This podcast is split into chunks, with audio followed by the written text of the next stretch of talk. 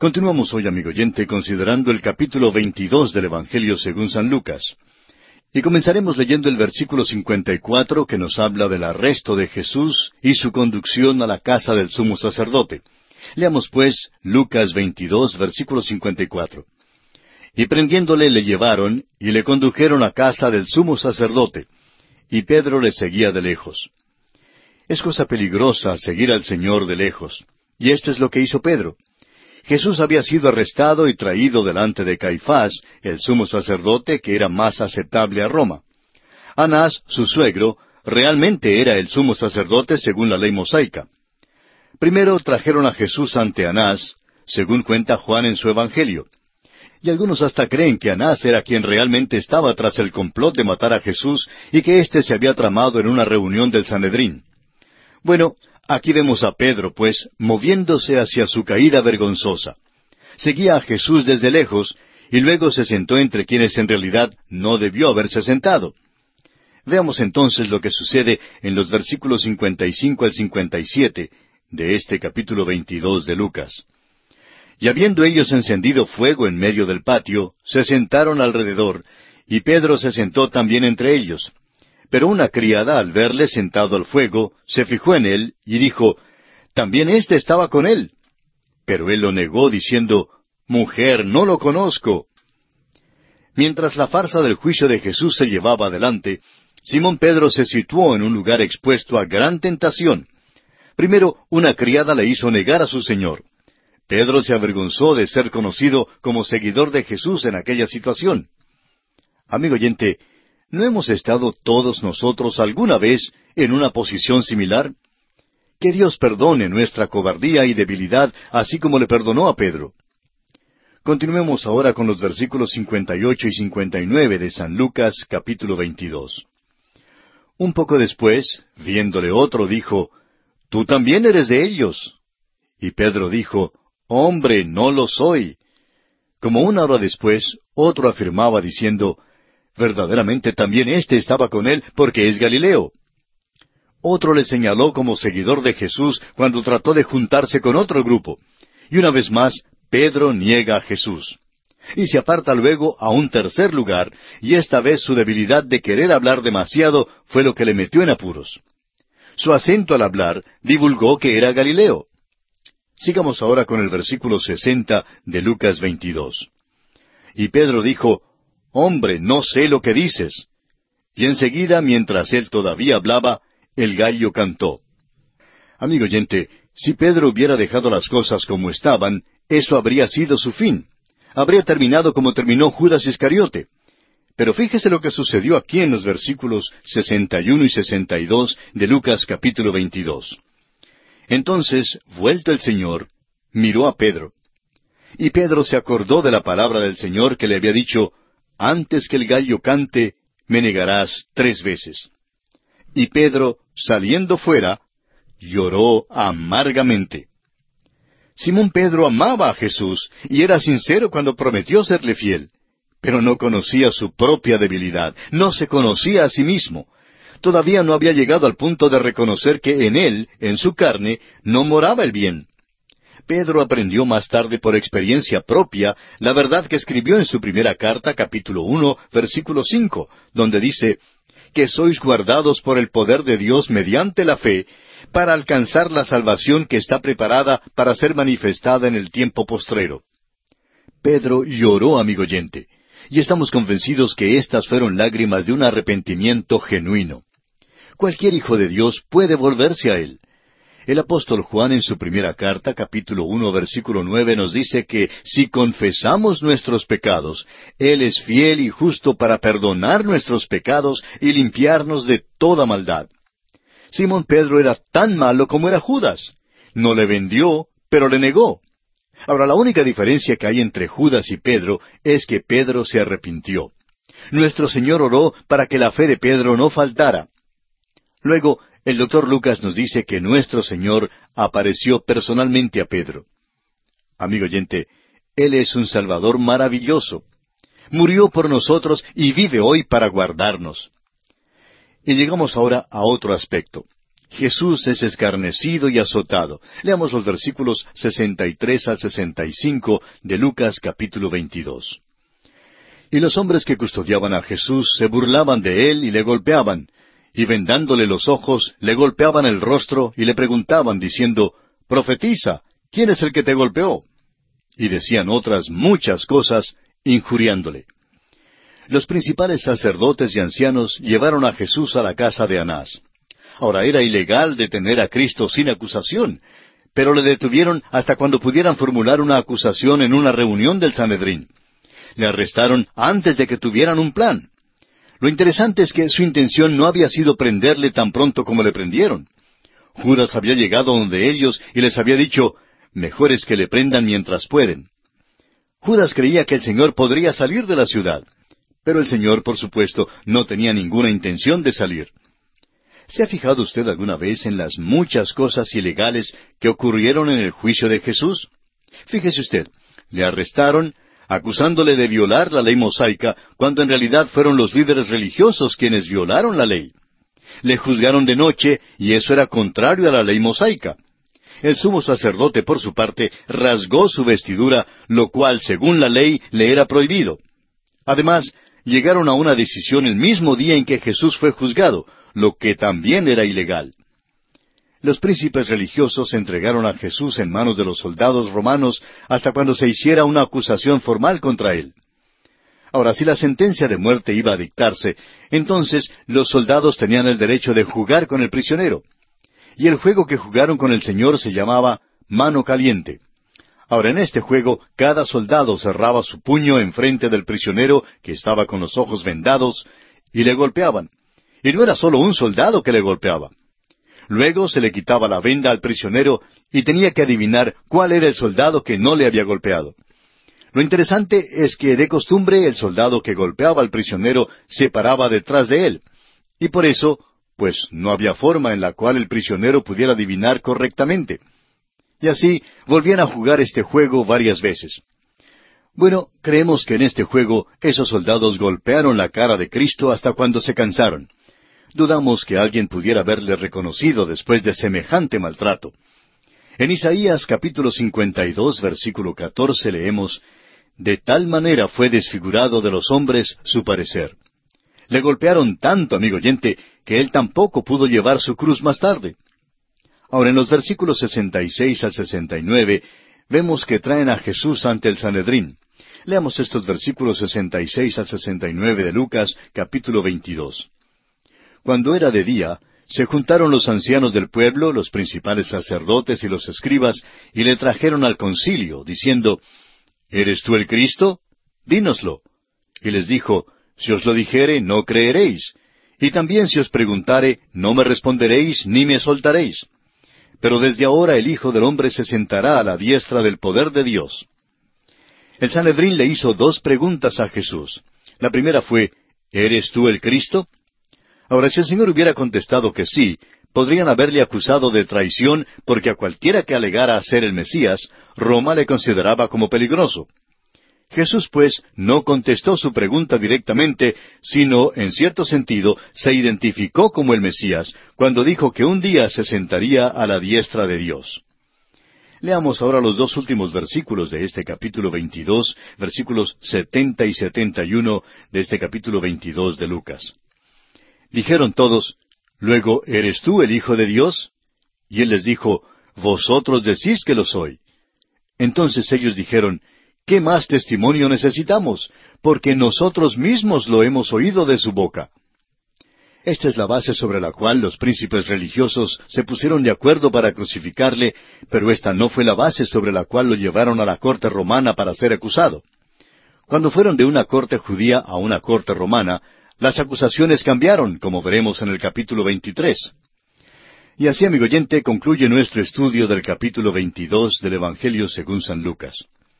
Y llegamos ahora al capítulo 23. En este capítulo consideraremos los siguientes aspectos. Primero, Jesús ante Pilato y ante Herodes.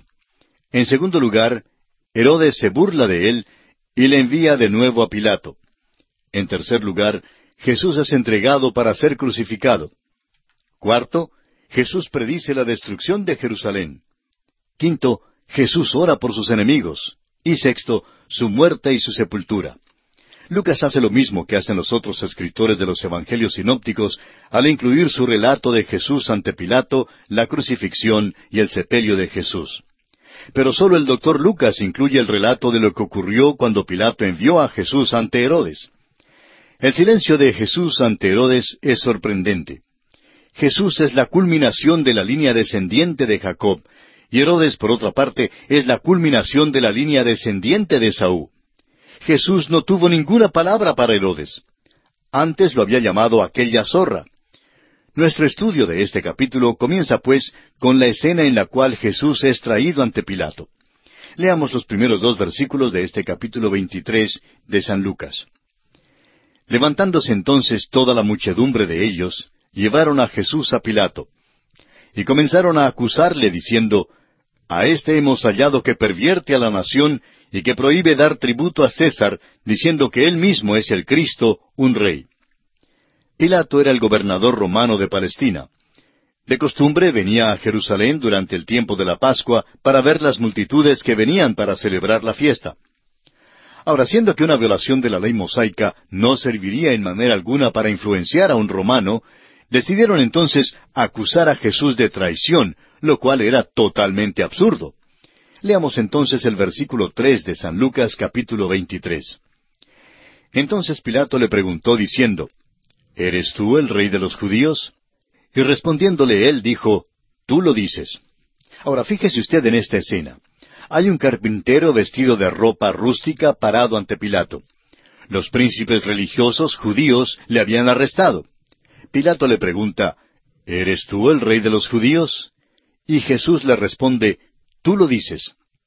Ahora, todo esto era tan absurdo y ridículo que Pilato quiso soltarlo de una vez por todas. Es por esto que leemos aquí en el versículo cuatro, y Pilato dijo a los principales sacerdotes y a la gente, Ningún delito hallo en este hombre.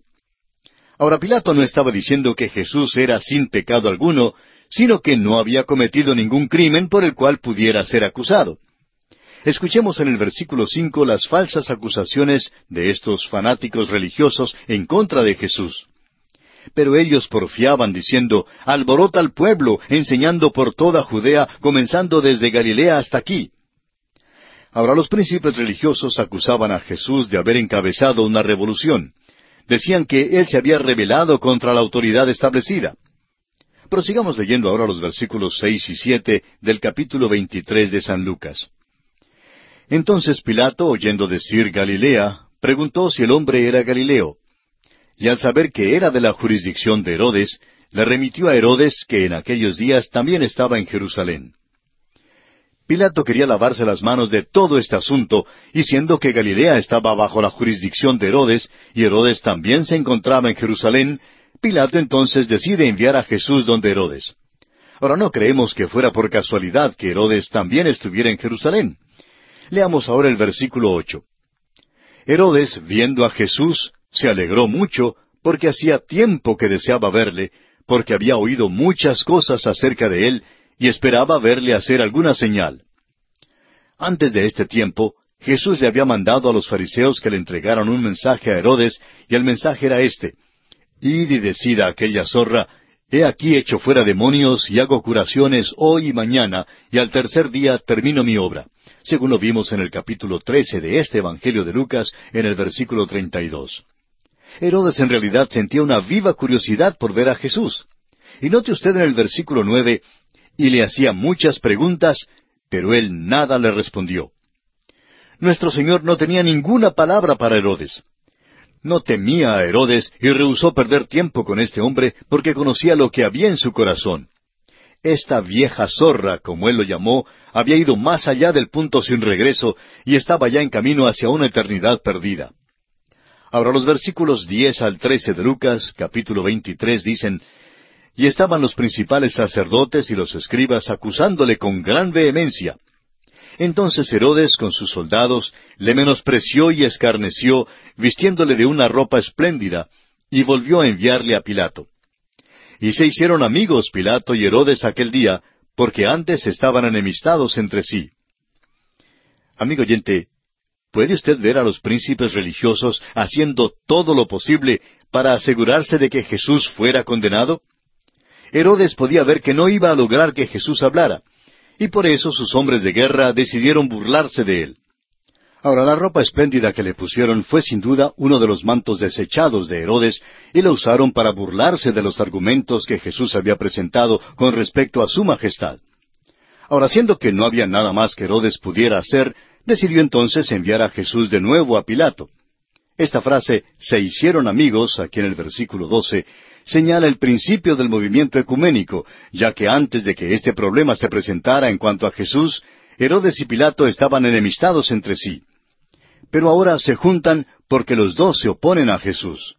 Sigamos adelante ahora con los versículos 13 al 15 de este capítulo 23 de Lucas.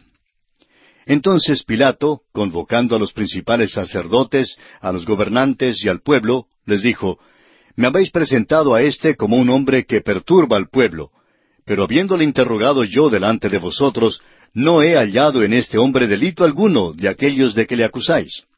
Y ni aun Herodes, porque os remití a él. Y he aquí, nada digno de muerte ha hecho este hombre. Pero parece que Pilato todavía creía que no había ninguna acusación que pudieran lanzar contra Jesús. Herodes no había hecho nada sino burlarse de él, ponerle una ropa estrafalaria y enviarle de nuevo a Pilato. Estas acusaciones, pues, no merecían consideración alguna.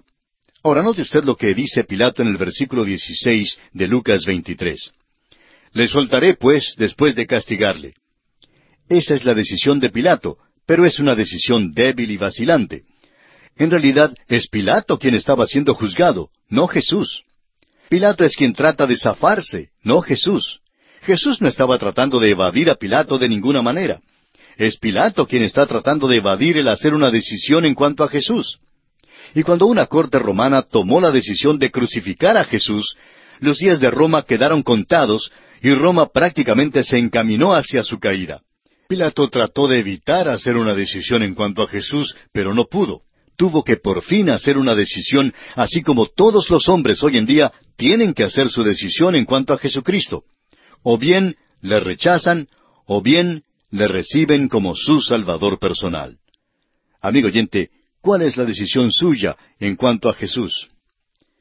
Es nuestra ferviente oración que usted en este mismo momento, allí donde se encuentra, abra las puertas de su corazón al Hijo de Dios, el Señor Jesucristo, y le permite entrar y constituirse en el dueño y salvador absoluto de todo su ser, de manera que sea Él quien le controla completamente. Ábrale hoy las puertas de su corazón a Cristo Jesús y reciba así la salvación eterna de su alma.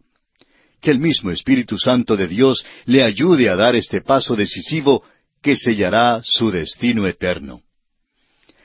Y aquí nos detenemos por hoy, amigo oyente, y continuaremos el estudio de este capítulo 23 de San Lucas en nuestro próximo programa.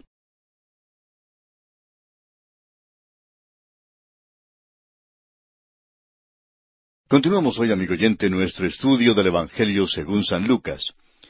En nuestro estudio del capítulo 23 de este Evangelio, hablábamos en nuestro programa anterior de Poncio Pilato, el gobernador romano ante quien Jesús fue llevado para ser juzgado. Y decíamos que Pilato estaba tratando de evadir su responsabilidad de tomar una decisión en cuanto a Jesús. Y por eso dijo que le castigaría y luego le soltaría. Pero eso es injusto, eso es equivocado. Si Jesús es culpable, entonces debe ser castigado. Pero si es inocente, debe dejársele en libertad. Pero eso de castigarle y luego dejarle en libertad, eso es totalmente equivocado. Eso es una avenencia, y alguien ha dicho que la avenencia es la palabra más inmoral que existe en cualquier idioma. Y eso era pues lo que estaba tratando de hacer Poncio Pilato. Ahora note usted lo que sucede aquí en los versículos 17 al 19 de este capítulo 23 de San Lucas. Y tenía necesidad de soltarles uno en cada fiesta.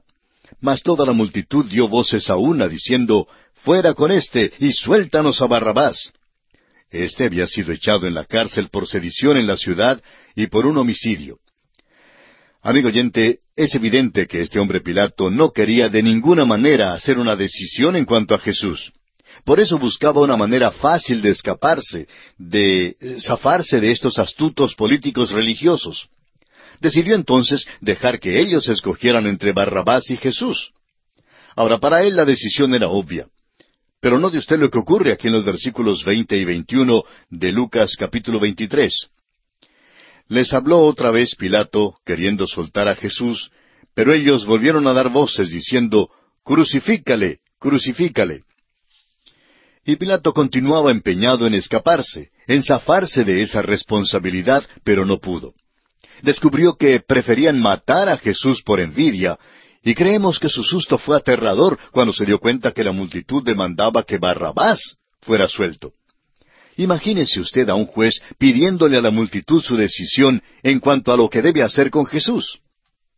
Entonces hace un tercer intento en el versículo 22. Él les dijo por tercera vez, Pues qué mal ha hecho éste. Ningún delito digno de muerte he hallado en él. Le castigaré, pues, y le soltaré. Y ya vimos que él estaba equivocado pensando hacer esto. Y como usted puede ver, amigo oyente, lo que Pilato estaba procurando hacer era zafarse de esta decisión. Pero él tenía que hacer una decisión. Leamos los versículos 23 y 24 de este capítulo 23 de San Lucas. Mas ellos instaban a grandes voces pidiendo que fuese crucificado. Y las voces de ellos y de los principales sacerdotes prevalecieron. Entonces Pilato sentenció que se hiciese lo que ellos pedían. Ahora, ¿por qué este hombre no simplemente hacía una decisión que estuviera de acuerdo con la justicia romana? Leamos entonces los versículos 25 y 26 y les soltó a aquel que había sido echado en la cárcel por sedición y homicidio, a quien habían pedido, y entregó a Jesús a la voluntad de ellos. Y llevándole, tomaron a cierto Simón de Sirene, que venía del campo, y le pusieron encima la cruz para que la llevase tras Jesús. Finalmente, este hombre Poncio Pilato se vio abocado a una decisión, se vio confrontado con la realidad, y tuvo que hacer una decisión, y la hizo. No fue la más apropiada, porque a pesar de darse cuenta que Jesús era inocente, decidió entregarle para ser crucificado. De igual manera, amigo oyente, todos los hombres hoy en día tienen que hacer una decisión en cuanto a Cristo Jesús. Y lo importante en esta hora, amigo oyente, es cuál es su decisión en cuanto a Cristo Jesús. Llegamos ahora al relato que nos da el doctor Lucas acerca de la crucifixión de Jesús. Leamos los versículos 27 al 30 de este capítulo 23 de San Lucas. Y le seguía gran multitud del pueblo y de mujeres que lloraban y hacían lamentación por él. Pero Jesús, vuelto hacia ellas, les dijo, Hijas de Jerusalén, no lloréis por mí, sino llorad por vosotras mismas y por vuestros hijos. Porque he aquí vendrán días en que dirán, Bienaventuradas las estériles y los vientres que no concibieron y los pechos que no criaron. Entonces comenzarán a decir a los montes, Caed sobre nosotros, y a los collados, Cubridnos. Vemos aquí que en el camino hacia la cruz, Jesús les habló a unas mujeres que estaban llorando. Les dijo que habría un día venidero cuando sería mejor no traer hijos al mundo. Estaba hablando de un tiempo de gran tribulación. Jesús dice a las mujeres que no lloren por Él. Él no quiere su compasión. Lo que quiere Jesús es su fe y su confianza. Jesús no murió para ganar la compasión de nadie, amigo oyente. Murió para tener nuestra salvación. Guárdese, amigo oyente, las lágrimas para usted mismo, porque el pecado de veras le causará llanto. Luego tenemos el relato de los dos malhechores que eran llevados para ser crucificados juntamente con Jesús. Y ya hemos visto esto más de cerca con anterioridad. Leamos los versículos 33 y 34 de Lucas 23. Y cuando llegaron al lugar llamado de la calavera, le crucificaron allí y a los malhechores, uno a la derecha y otro a la izquierda. Y Jesús decía, Padre, perdónalos, porque no saben lo que hacen. Y repartieron entre sí sus vestidos, echando suertes. Como vemos, los dos malhechores fueron crucificados junto con el Señor sobre el lugar de la calavera, que representa la sabiduría del hombre, como dice el apóstol Pablo en su primera carta a los Corintios, capítulo uno, versículos dieciocho al veinticinco, donde dice, Porque la palabra de la cruz es locura a los que se pierden, pero a los que se salvan, esto es, a nosotros, es poder de Dios. Pues está escrito, Destruiré la sabiduría de los sabios y desecharé el entendimiento de los entendidos. ¿Dónde está el sabio? ¿Dónde está el escriba? ¿Dónde está el disputador de este siglo? ¿No ha enloquecido Dios la sabiduría del mundo? Pues ya que en la sabiduría de Dios el mundo no conoció a Dios mediante la sabiduría, agradó a Dios salvar a los creyentes por la locura de la predicación. Porque los judíos piden señales y los griegos buscan sabiduría, pero nosotros predicamos a Cristo crucificado, para los judíos ciertamente tropezadero y para los gentiles locura, mas para los llamados, así judíos como griegos, Cristo, poder de Dios y sabiduría de Dios. Porque lo insensato de Dios es más sabio que los hombres, y lo débil de Dios es más fuerte que los hombres. Ahora el Señor Jesús pidió que su Padre perdonara a esta multitud que le crucificaba. Si Él no hubiera pedido esto, la multitud habría sido culpable de cometer el pecado imperdonable de matar al Hijo de Dios. Pero Él pidió a su Padre que les perdonara. Leamos ahora el versículo 35. Y el pueblo estaba mirando, y aun los gobernantes se burlaban de él, diciendo, A otro salvó, sálvese a sí mismo, si este es el Cristo, el escogido de Dios. Ahora, si Jesús se hubiera bajado de la cruz, habría sido el Cristo, pero no habría cumplido toda la profecía de Isaías capítulo 53 que habla de su muerte. En Isaías 53 versículo 5 leemos, Mas él herido fue por nuestras rebeliones, molido por nuestros pecados.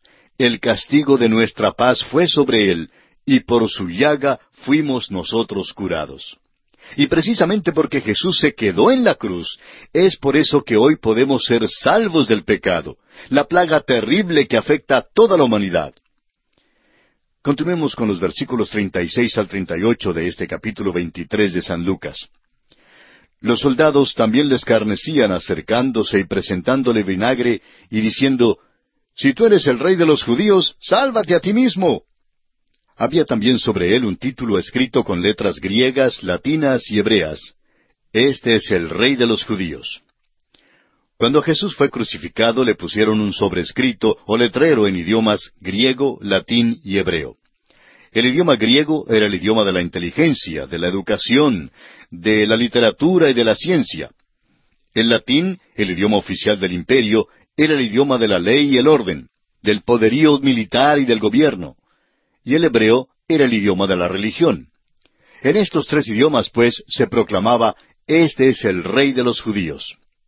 Y algún día, amigo oyente, Cristo Jesús será el soberano político, el soberano cultural y el soberano espiritual de todo el universo. Cuán exacto era lo que decía este letrero o sobreescrito allí sobre su cruz. Y llegamos ahora a otro aspecto, el ladrón arrepentido. Leamos los versículos 39 al 41 de San Lucas capítulo 23. Y uno de los malhechores que estaban colgados le injuriaba diciendo, Si tú eres el Cristo, sálvate a ti mismo y a nosotros. Respondiendo el otro, le reprendió diciendo, ¿Ni aún temes tú a Dios estando en la misma condenación? Nosotros a la verdad justamente padecemos porque recibimos lo que merecieron nuestros hechos, mas éste ningún mal hizo. En el principio parece que ambos ladrones se burlaban del Señor Jesús. Pero durante las horas que colgaban de la cruz, especialmente las últimas tres horas, uno de los ladrones vio que algo extraño ocurría. Reconoció que éste que moría en la cruz no estaba muriendo por sí mismo, sino por otros. Sabía que Barrabás debía haber estado en esa cruz, pero que Jesús, un hombre inocente, estaba muriendo en su lugar reconoció que esta había sido una transacción entre Dios y el hombre en la cruz, y que el hombre en la cruz era Dios mismo. Y así pues, acudió a él en fe. Y dijo a Jesús en los versículos 42 y 43 del Evangelio de Lucas capítulo 23, y dijo a Jesús, Acuérdate de mí cuando vengas en tu reino. Entonces Jesús le dijo, De cierto te digo que hoy estarás conmigo en el paraíso. Aquel mismo día, este ladrón que no era digno de vivir en la tierra, según el gobierno romano, partió para estar con el Señor. Ahora este hombre no era un hombre bueno, era un ladrón malo, pero por su fe en el Hijo de Dios llegó a ser un ladrón salvado. Este hombre tuvo la fe para creer que el Señor Jesús se iba para entrar en un reino y que iría allí después de su muerte. Y esto significa que el ladrón había avanzado mucho en sus conocimientos teológicos mientras colgaba de la cruz. Nuestro Señor hizo la declaración extraordinaria de que este ladrón estaría con Él en el paraíso ese mismo día. Ahora fueron dos los ladrones que fueron crucificados. Habían sido arrestados por el mismo crimen, juzgados por el mismo crimen, condenados por el mismo crimen y castigados de la misma manera en la cruz. ¿Cuál entonces era la diferencia entre ellos? No había ninguna diferencia. Ambos eran ladrones. La diferencia surgió del hecho de que uno de los ladrones creyó en Jesucristo, pero el otro no creyó. Todo lo que tuvo que hacer el uno fue confiar en Cristo, y Cristo le dijo, Hoy estarás conmigo en el paraíso. Continuemos ahora con los versículos 44 y 45 de Lucas capítulo 23. Cuando era como la hora sexta, hubo tinieblas sobre toda la tierra hasta la hora novena. Y el sol se oscureció y el velo del templo se rasgó por la mitad. Fue en este tiempo, cuando las tinieblas descendieron sobre esta escena en el Calvario, que el ladrón llegó a conocer, llegó a darse cuenta que la cruz de Cristo era ahora un altar sobre el cual fue ofrecido el Cordero de Dios que quita el pecado del mundo. Leamos Isaías capítulo 53, versículo 10 y también el Salmo 22, versículo 1, que se refieren a este evento. Isaías 53, 10 dice, Con todo eso, Jehová quiso quebrantarlo, sujetándole a padecimiento. Cuando haya puesto su vida en expiación por el pecado, verá linaje, vivirá por largos días, y la voluntad de Jehová será en su mano prosperada. Y en el Salmo 22, versículo 1, encontramos estas palabras. Dios mío, Dios mío, ¿por qué me has desamparado?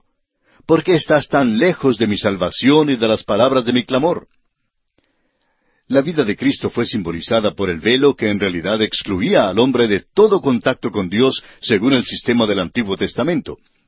Cuando Cristo murió en la cruz, el velo se rasgó y entonces el camino al Padre quedó abierto. Volviendo ahora al capítulo 23 de San Lucas, leamos el versículo 46. Entonces Jesús, clamando a gran voz, dijo, Padre, en tus manos encomiendo mi espíritu. Y habiendo dicho esto, expiró. Ahora recuerde una vez más que el autor de este relato es el doctor Lucas, quien escribe desde el punto de vista médico. Estamos seguros que él había estado en la presencia de muchas personas que habían muerto antes. Sabía pues cómo morían y sabía también cómo murió nuestro Señor. Reconoció que la muerte de Cristo era diferente. La muerte siempre va acompañada por lo que se conoce comúnmente como el estertor. El estertor es cuando se da el último suspiro que siempre se da con un gran esfuerzo. Los dos ladrones en la cruz sin duda murieron así, pero el Señor Jesús no murió de esa manera. Murió voluntariamente. Entregó su espíritu. ¿Se fija usted lo que dijo Jesús? Padre, en tus manos encomiendo mi espíritu. Y habiendo dicho esto, expiró. Ahora el versículo 47 de este capítulo 23 de San Lucas. Cuando el centurión vio lo que había acontecido, dio gloria a Dios diciendo, verdaderamente este hombre era justo. Creemos que el centurión fue un hombre que depositó su fe en Cristo para recibir su propia salvación. Siendo que él estaba encargado de la crucifixión de Cristo, probablemente llegó a conocerle y a aceptarle como su Salvador durante ese tiempo. Mientras estaba allí al pie de la cruz, miró y vio que algo extraño ocurría, y su reacción fue glorificar a Dios. Vio que Cristo era un hombre justo. Ahora los otros escritores de los Evangelios fueron aún más específicos en este relato, y dicen que el centurión declaró que Jesús era verdaderamente el Hijo de Dios. Ahora nos damos cuenta que esa confesión de fe del centurión no era suficiente como para hacerle miembro de una iglesia ordinaria. Pero volvamos al tiempo de la crucifixión. En ese entonces, el centurión no sabía nada en cuanto a la muerte y la resurrección de Jesucristo. No había leído ningún libro de teología. Tampoco había ojeado comentario bíblico alguno. Este pobre hombre no sabía mucho, pero sabía lo suficiente como para tomar su lugar al pie de la cruz de Cristo. Y en realidad, amigo oyente, eso es todo lo que Dios jamás haya pedido que haga cualquier pecador. Demos un paso más ahora con el versículo 48 de Lucas capítulo 23. Y toda la multitud de los que estaban presentes en este espectáculo, viendo lo que había acontecido, se volvían golpeándose el pecho. Parece que hubo un ambiente ominoso y siniestro en torno a la muerte de Cristo. Ninguno de los escritores de los Evangelios describe en detalle la muerte de Cristo. Es como si el Espíritu de Dios bajara el velo y dijera que la crucifixión es algo demasiado horrible para poder contemplarla de cerca, minuciosamente. No hay nada aquí que satisfaga nuestra curiosidad. La humanidad fue excluida de lo que pasó en la cruz. Y así como tuvimos que pararnos al margen del huerto de Getsemaní, ciertamente tenemos que pararnos al margen de lo que pasó en la cruz. Solo podemos entrar en esta experiencia mediante la fe. Solo podemos mirar hacia arriba y confiar en Él, quien murió por nosotros. La muerte del Señor tuvo un gran efecto sobre quienes se juntaron ante la cruz. Y el versículo 49 nos dice, Pero todos sus conocidos y las mujeres que le habían seguido desde Galilea estaban lejos mirando estas cosas. Y llegamos ahora a otra sección interesante. Jesús es sepultado en el nuevo sepulcro de José de Arimatea. Pero tendremos que dejar esta sección para nuestra próxima edición, porque nuestro tiempo para hoy se ha agotado, así es que tenemos que detenernos. Esperamos pues que usted nos acompañará en nuestro próximo programa.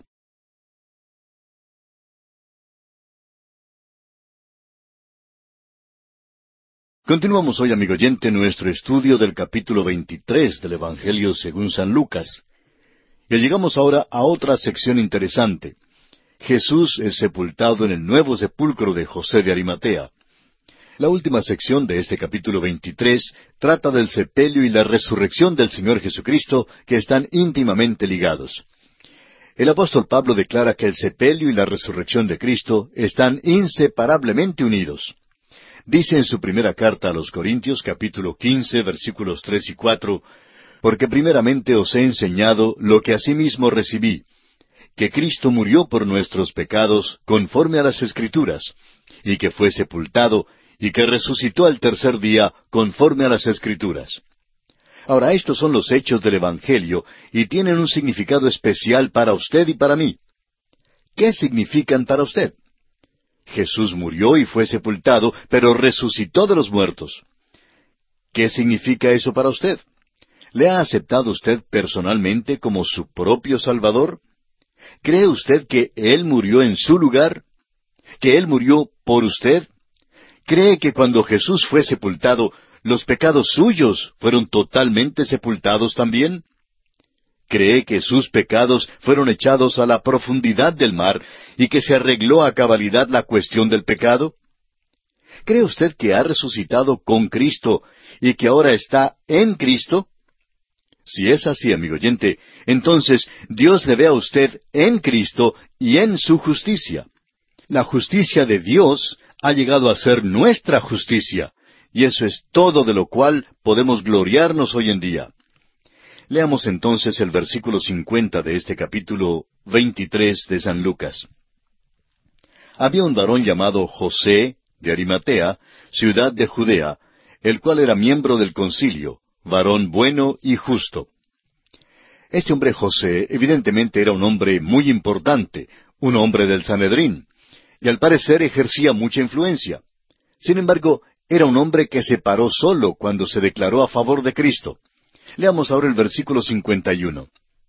Este, que también esperaba el reino de Dios y no había consentido en el acuerdo ni en los hechos de ellos, ahora aunque José era miembro del Sanedrín, no estuvo de acuerdo con ellos.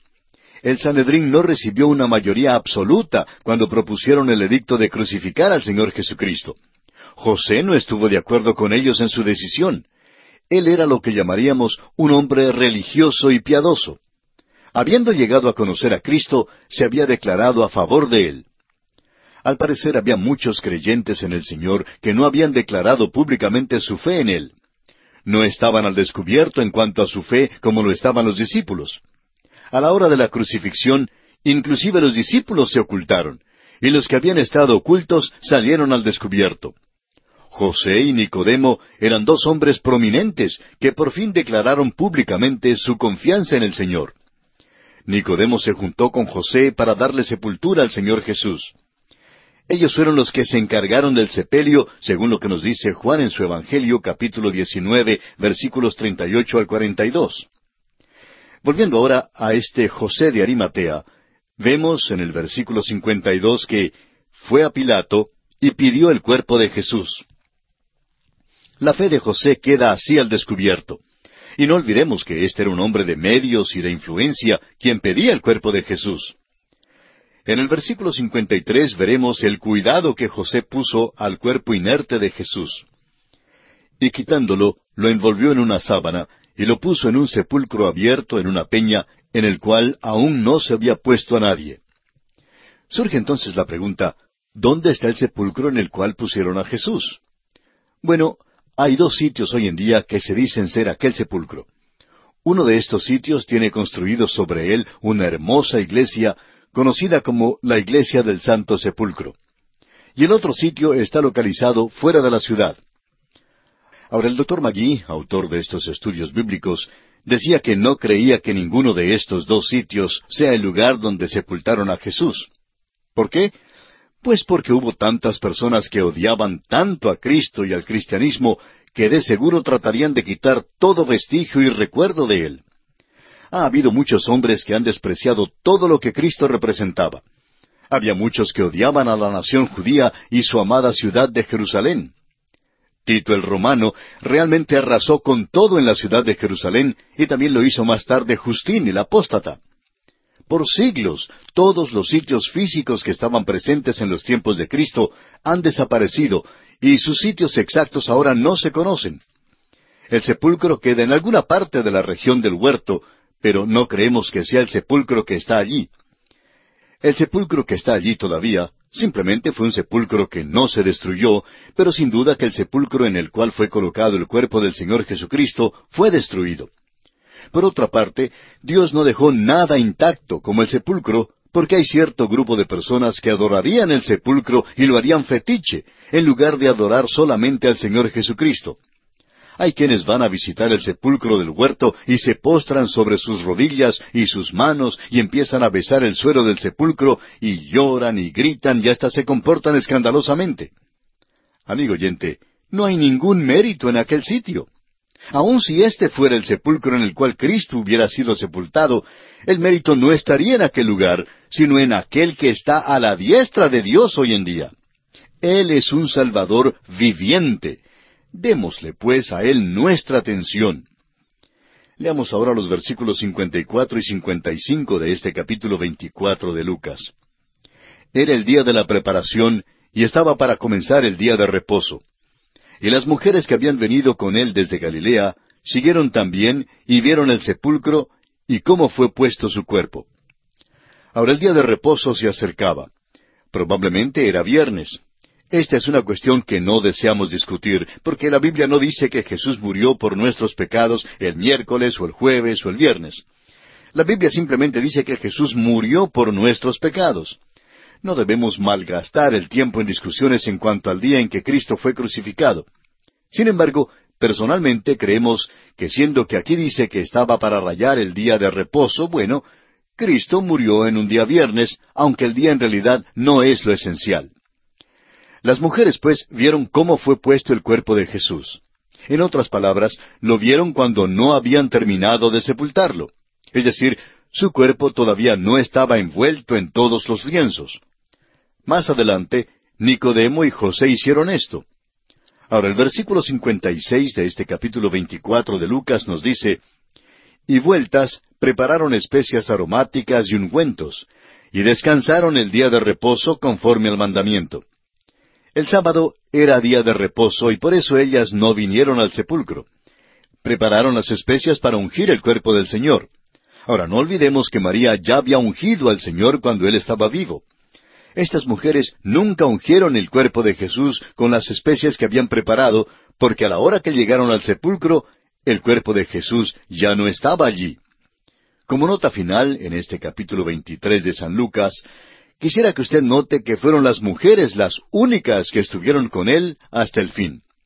Y diremos una vez más, como dijimos en otra ocasión, que Dios bendiga a las mujeres. Y llegamos ahora al capítulo 24 del Evangelio según San Lucas, el último capítulo en este Evangelio. Y en este capítulo veremos que dos ángeles declaran la resurrección de Cristo. Cristo mismo aparece a dos discípulos. Después aparece a los apóstoles y reprende su incredulidad. Les da una comisión, les promete el Espíritu Santo y asciende al cielo. El doctor Lucas incluye el relato sobre la resurrección de Jesús como también lo hacen Mateo, Marcos y Juan. Pero solo Lucas cuenta del viaje del Señor resucitado en el camino a Emaús y su encuentro con los dos discípulos. Aunque Jesús tenía un cuerpo glorificado, todavía era un ser humano. Caminó con estos dos hombres en el camino polvoriento y cenó con ellos. Jesús apareció también ante sus discípulos en un aposento alto y comió con ellos. Todavía es humano, aunque glorificado, como él mismo lo declara en los versículos 39, 42 y 43 de este capítulo 24, donde él dice, Mirad mis manos y mis pies, que yo mismo soy. Palpad y ved, porque un espíritu no tiene carne ni huesos, como veis que yo tengo. Entonces le dieron parte de un pez asado y un panal de miel, y él lo tomó y comió delante de ellos. Ahora, la cosa más importante en estos dos casos en que aparece ante sus discípulos es su referencia a las Escrituras para comprobar su muerte y su resurrección.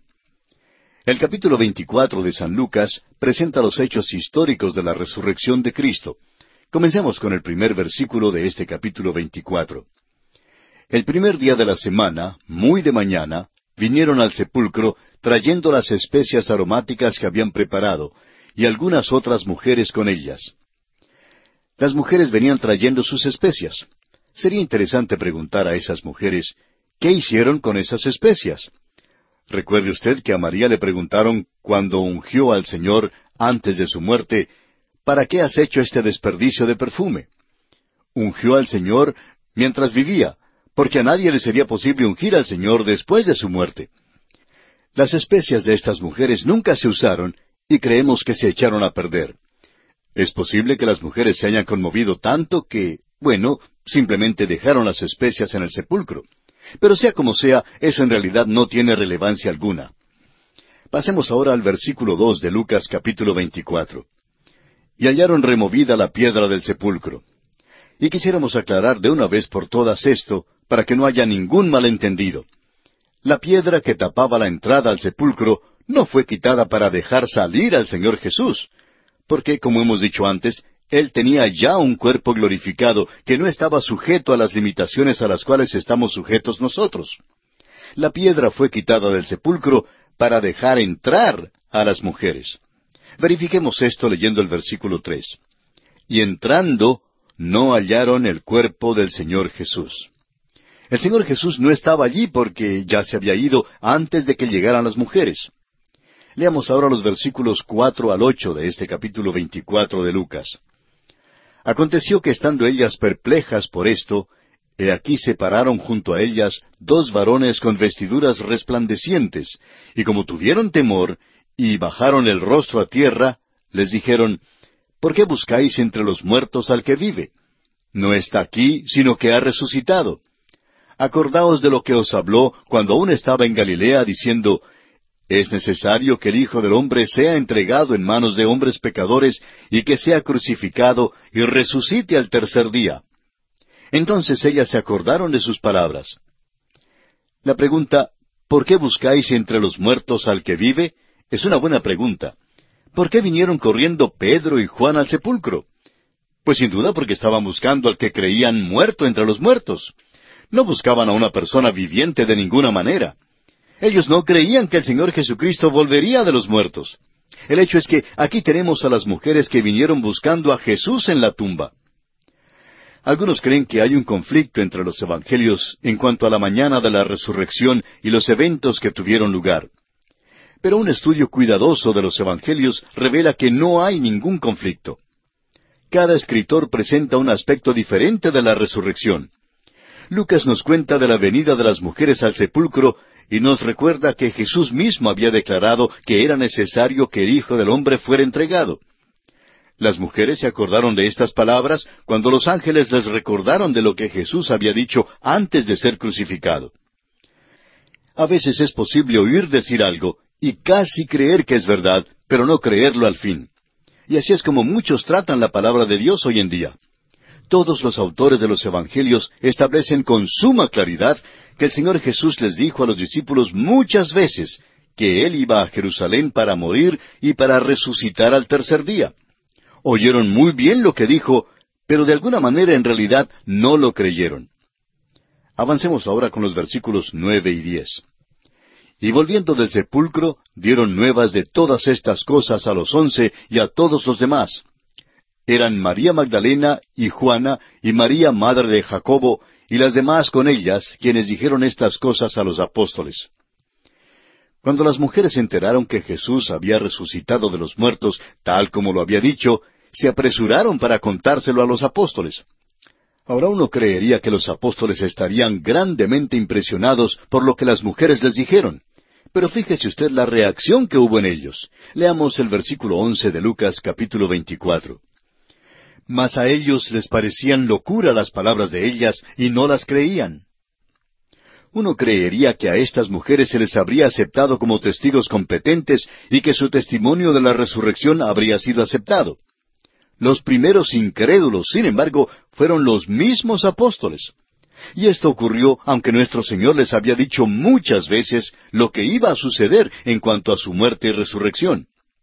Ahora el versículo 12. Pero levantándose Pedro, corrió al sepulcro, y cuando miró dentro, vio los lienzos solos, y se fue a casa maravillándose de lo que había sucedido.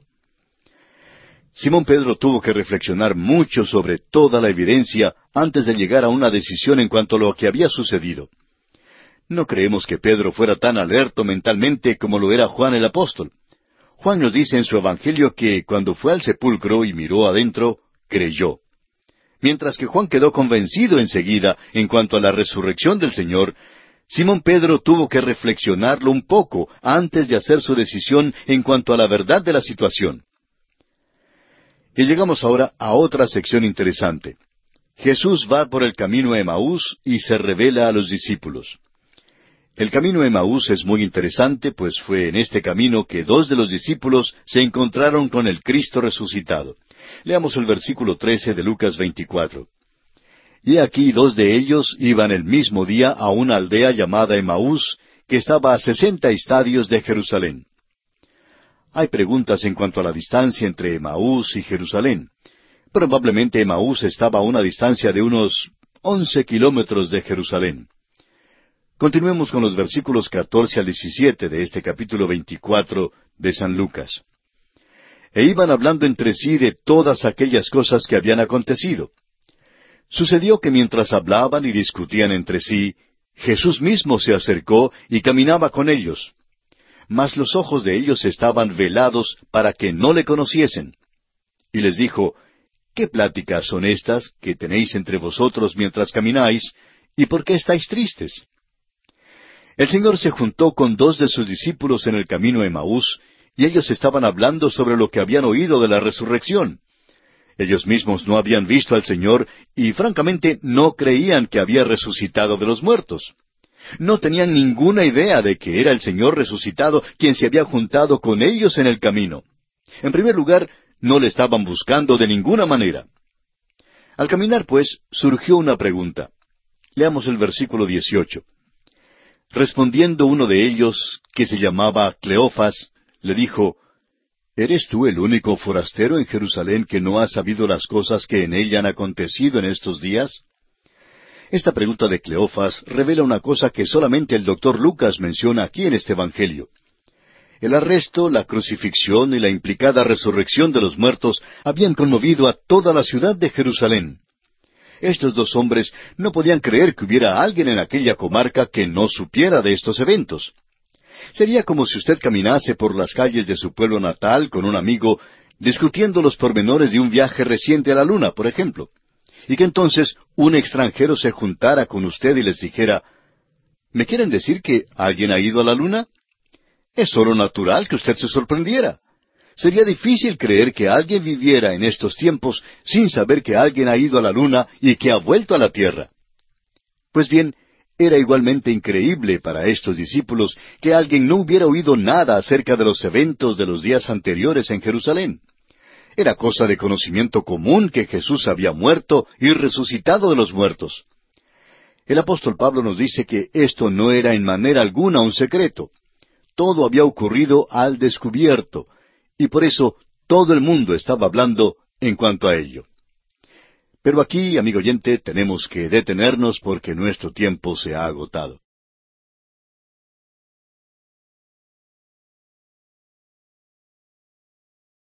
En nuestro estudio de hoy, amigo oyente, concluiremos el capítulo 24 del Evangelio según San Lucas. Y con él terminaremos también nuestro estudio de este Evangelio escrito por el doctor Lucas. Y como usted recordará, amigo oyente, en nuestro programa anterior dejamos a Jesús conversando con dos de sus discípulos que iban camino a Emaús. Y al acercarse él les había preguntado de qué hablaban y por qué estaban tristes. Y entonces Cleofas, uno de los dos discípulos, le dijo, que si él era el único en Jerusalén que no había sabido las cosas que habían acontecido en esos días. Ahora esta pregunta de Cleofas revela una cosa que es mencionada únicamente por el doctor Lucas. Y es que el arresto, la crucifixión y la implicada resurrección de los muertos habían conmovido a toda la ciudad de Jerusalén. Ahora estos dos hombres no podían creer que hubiera alguien en aquella comarca que no supiera de estos eventos. Ellos opinaban que era increíble, pues, que alguien no hubiera escuchado nada acerca de los eventos de los días anteriores allí en Jerusalén. Era cosa de conocimiento común que Jesús había muerto y resucitado de los muertos. El apóstol Pablo nos dice que esto no era en manera alguna un secreto. Todo había ocurrido al descubierto. Y por eso todo el mundo estaba hablando en cuanto a eso. Comenzaremos hoy leyendo el versículo 19 de este capítulo 24 de San Lucas. Entonces él, es decir, Jesús, les dijo, ¿qué cosas? Y ellos le dijeron, de Jesús Nazareno, que fue varón profeta, poderoso en obra y en palabra delante de Dios y de todo el pueblo. ¿Se fijó usted, amigo oyente, lo que ellos expresaron? Dijeron que fue varón profeta. Es decir, ellos creían que todavía estaba muerto. No creían lo que habían oído de que había resucitado de los muertos. Y continúan hablando en los versículos veinte y veintiuno de Lucas veinticuatro y dicen, ¿Y cómo le entregaron los principales sacerdotes y nuestros gobernantes a sentencia de muerte y le crucificaron? Pero nosotros esperábamos que Él era el que había de redimir a Israel. Y ahora, además de todo esto, hoy es ya el tercer día que esto ha acontecido. Estos hombres decían que habían esperado que Jesucristo fuese el profeta que redimiría a Israel, pero que ahora habían perdido esa esperanza había sido crucificado y había muerto. Ahora ya no tenían mucha fe en lo que había dicho este profeta, eso es seguro. Continúan ellos comentando en los versículos 22 y 23 y dicen, aunque también nos han asombrado unas mujeres de entre nosotros, las que antes del día fueron al sepulcro, y como no hallaron su cuerpo, vinieron diciendo que también habían visto visión de ángeles, quienes dijeron que él vive. Note usted, amigo oyente, que estos hombres no creyeron el informe de las mujeres. No creyeron que el sepulcro estaba vacío. Usted puede ver cuánta incredulidad había en cuanto a la resurrección en aquel entonces. Pero aún así, notamos que hay cierta esperanza y una pequeña luz que parece penetrar repentinamente al pensamiento de estos dos hombres. Leamos el versículo 24 de este capítulo 24 de San Lucas. Y fueron algunos de los nuestros al sepulcro y hallaron así como las mujeres habían dicho, pero a él no le dieron. Ahora notemos que en el momento preciso en que parecía que su fe crecía, pusieron un pero, dijeron, pero a él no le dieron.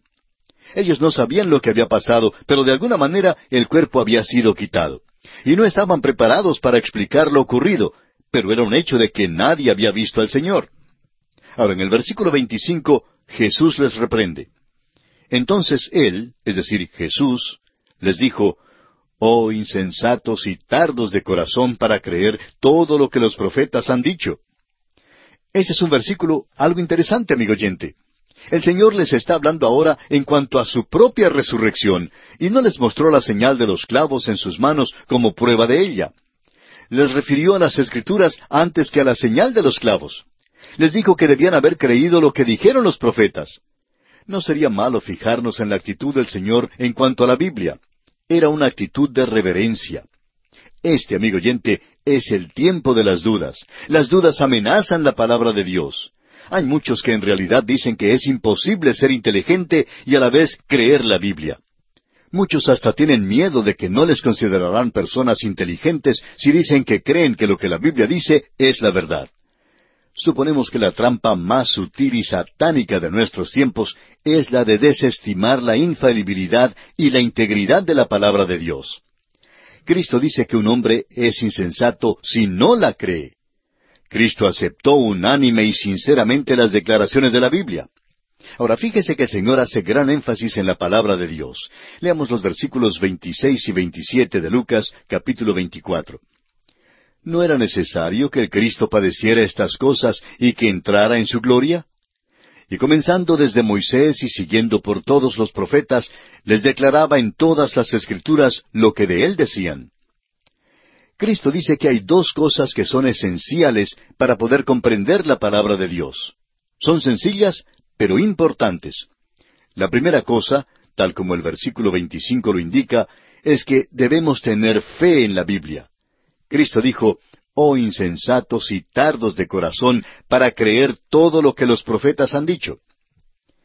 Pascal dijo, El conocimiento humano tiene que ser entendido para ser creído, pero el conocimiento divino tiene que ser creído para luego ser entendido. Creemos que la Biblia es un libro cerrado al crítico y al infiel. Quizá podrá aprender algunos hechos mencionados en la Biblia, pero perderá su mensaje. En cambio, alguna persona que sea sencilla, cuyo corazón se vuelve a Dios con una fe humilde, esa persona será alumbrada por el Espíritu Santo de Dios y los ojos de su entendimiento serán abiertos. Grandes hombres del pasado han llegado a las páginas de la Escritura para recibir luz y vida en las horas oscuras o de crisis. No es pues nada inteligente burlarse de la Biblia. Tampoco es una marca de sofisticación ser incrédulo a lo que dice. El Señor dijo, Eres insensato si no la crees. Amigo oyente, yo prefiero que se diga que me falta la sofisticación y la sutileza y creer la Biblia que ser insensato. Luego el Señor dice que la Biblia solo puede ser entendida divinamente. El intelecto humano no es suficiente para poder entender sus verdades. En el versículo 25 Cristo dice, Oh insensatos y tardos de corazón para creer todo lo que los profetas han dicho. Luego, en su primera carta a los Corintios, capítulo dos, versículo catorce, el apóstol Pablo declara, Pero el hombre natural no percibe las cosas que son del Espíritu de Dios, porque para él son locura y no las puede entender, porque se han de discernir espiritualmente. ¿Cuán importantes son estas cosas? Estas son las cosas que están más allá de la comprensión humana, y sólo el Espíritu de Dios nos las puede aclarar. Nuestra oración siempre debe ser igual a la del salmista en el Salmo 119, 18. Abre mis ojos y miraré las maravillas de tu palabra debemos acercarnos a la Biblia con una actitud humilde. Simplemente porque uno lea la Biblia no significa que la conozca. El Espíritu de Dios tendrá que aclarársela. Continuemos ahora con los versículos 28 al 31 de este capítulo 24 de Lucas. Llegaron a la aldea a donde iban, y él hizo como que iba más lejos. Mas ellos le obligaron a quedarse diciendo, Quédate con nosotros, porque se hace tarde y el día ya ha declinado. Entró pues a quedarse con ellos. Y aconteció que estando sentado con ellos a la mesa, tomó el pan y lo bendijo, lo partió y les dio. Entonces les fueron abiertos los ojos y le reconocieron, mas él se desapareció de su vista. El Cristo resucitado y glorificado desea tener comunión con aquellos que son de Él. Solo tiene comunión con los que creen en Él. Antes de desaparecer, el Señor cenó con ellos y habló con ellos. Comenzó con Moisés y los profetas y luego terminó partiendo el pan con ellos en la mesa. A la hora de comer en la mesa es una hora maravillosa para compartir las cosas de Cristo. No hay nada malo en tener los banquetes en la iglesia con tal que se trate allí la palabra de Dios. La iglesia tiene que poner su mayor énfasis en la palabra de Dios y entonces habrá bendición. Avancemos con los versículos 32 al 34. Y se decían el uno al otro, ¿no ardía nuestro corazón en nosotros mientras nos hablaba en el camino y cuando nos abría las escrituras? y levantándose en la misma hora, volvieron a Jerusalén, y hallaron a los once reunidos y a los que estaban con ellos, que decían, Ha resucitado el Señor verdaderamente y ha aparecido a Simón.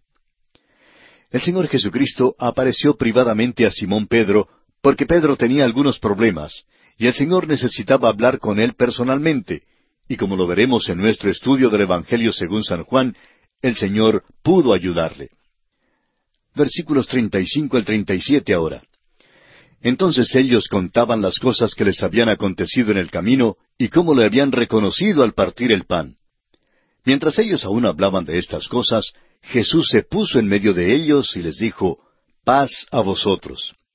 Entonces, espantados y atemorizados, pensaban que veían espíritu. Estamos seguros de que esta debe haber sido una experiencia aterradora. Si nosotros hubiéramos estado allí, nuestra reacción habría sido la misma. Leamos ahora los versículos 38 y 39 de Lucas 24. Pero él les dijo, ¿Por qué estáis turbados si vienen a vuestro corazón estos pensamientos? Mirad mis manos y mis pies, que yo mismo soy. Palpad y ved, porque un espíritu no tiene carne ni huesos como veis que yo tengo. Ahora no deseamos ser dogmáticos, pero creemos que el cuerpo glorificado de nuestro Señor tenía carne y huesos, como dice él mismo aquí. Pero no carne y sangre, porque él derramó su sangre en la cruz. Pero continuemos con los versículos cuarenta al cuarenta y tres. Y diciendo esto les mostró las manos y los pies. Y como todavía ellos de gozo no lo creían y estaban maravillados, les dijo, ¿Tenéis aquí algo de comer? Entonces le dieron parte de un pez asado y un panal de miel, y él lo tomó y comió delante de ellos. Este es un golpe maestro, y el doctor Lucas lo comparte con nosotros. La prueba de que el Señor resucitado, nuestro Señor y Salvador, es un ser humano, es que pudo comer carne. Y les dijo, según los versículos 44 y 45, Estas son las palabras que os hablé, estando aún con vosotros, que era necesario que se cumpliese todo lo que está escrito de mí en la ley de Moisés, en los profetas y en los salmos. Entonces les abrió el entendimiento para que comprendiesen las escrituras. Simplemente no habían creído su palabra. Alguien ha dicho en cuanto a las palabras del Señor Jesucristo que si uno las cortara, sangrarían. Es seguro que sí sangrarían porque son palabras vivas. Para poder comprender la Biblia, amigo oyente, hay que permitir que el Espíritu de Dios abra nuestra mente y corazón. Continuemos con los versículos 46 y 47 de este capítulo 24 de San Lucas. Y les dijo, Así está escrito, y así fue necesario que el Cristo padeciese y resucitase de los muertos al tercer día, y que se predicase en su nombre el arrepentimiento y el perdón de pecados en todas las naciones, comenzando desde Jerusalén. Fíjese usted en la perspectiva global de estos versículos. El punto de vista aquí es mundial. Este Evangelio tiene que ir a los confines de la tierra. Y ahora en los versículos 48 y 49 leemos, y vosotros sois testigos de estas cosas. He aquí yo enviaré la promesa de mi Padre sobre vosotros, pero quedaos vosotros en la ciudad de Jerusalén hasta que seáis investidos de poder desde lo alto. Debemos ser testigos de estas cosas. Este es el método que el Señor quiere utilizar. Y el mensaje que tenemos que compartir es que Cristo murió y resucitó de los muertos. Y es por medio de la fe en Él que los pecadores se salvan. Para poder llevar nuestro testimonio al mundo, el Padre ha prometido darnos poder por medio de su Espíritu Santo. Y llegamos ahora al último aspecto. Jesús bendice a los suyos y asciende al cielo. Leamos los versículos cincuenta y cincuenta y uno de este capítulo veinticuatro de Lucas. Y los sacó fuera hasta Betania, y alzando sus manos los bendijo. Y aconteció que bendiciéndolos se separó de ellos, y fue llevado arriba al cielo. La última vez que los discípulos vieron al Señor, lo vieron mientras les estaba bendiciendo. Y esa es la actitud del Señor hoy en día hacia el mundo. Siempre será su actitud en cuanto a sus hijos. No vendrá en juicio para la iglesia, vendrá en bendición y debemos anticipar con gran gozo su venida. Y ahora los versículos 52 y 53, versículos finales de este capítulo 24 del Evangelio según San Lucas, dicen, Ellos, después de haberle adorado, volvieron a Jerusalén con gran gozo. Y estaban siempre en el templo alabando y bendiciendo a Dios. Amén. Este, amigo oyente, es el testimonio del Evangelio de San Lucas. Esperamos que le haya servido de mucha bendición. Esperamos que su corazón haya sido bendecido y su mente enriquecida y que su voluntad se haya fortalecido. Esperamos pues que el estudio de este libro haya despertado en usted el profundo deseo de saber más en cuanto al Señor Jesucristo.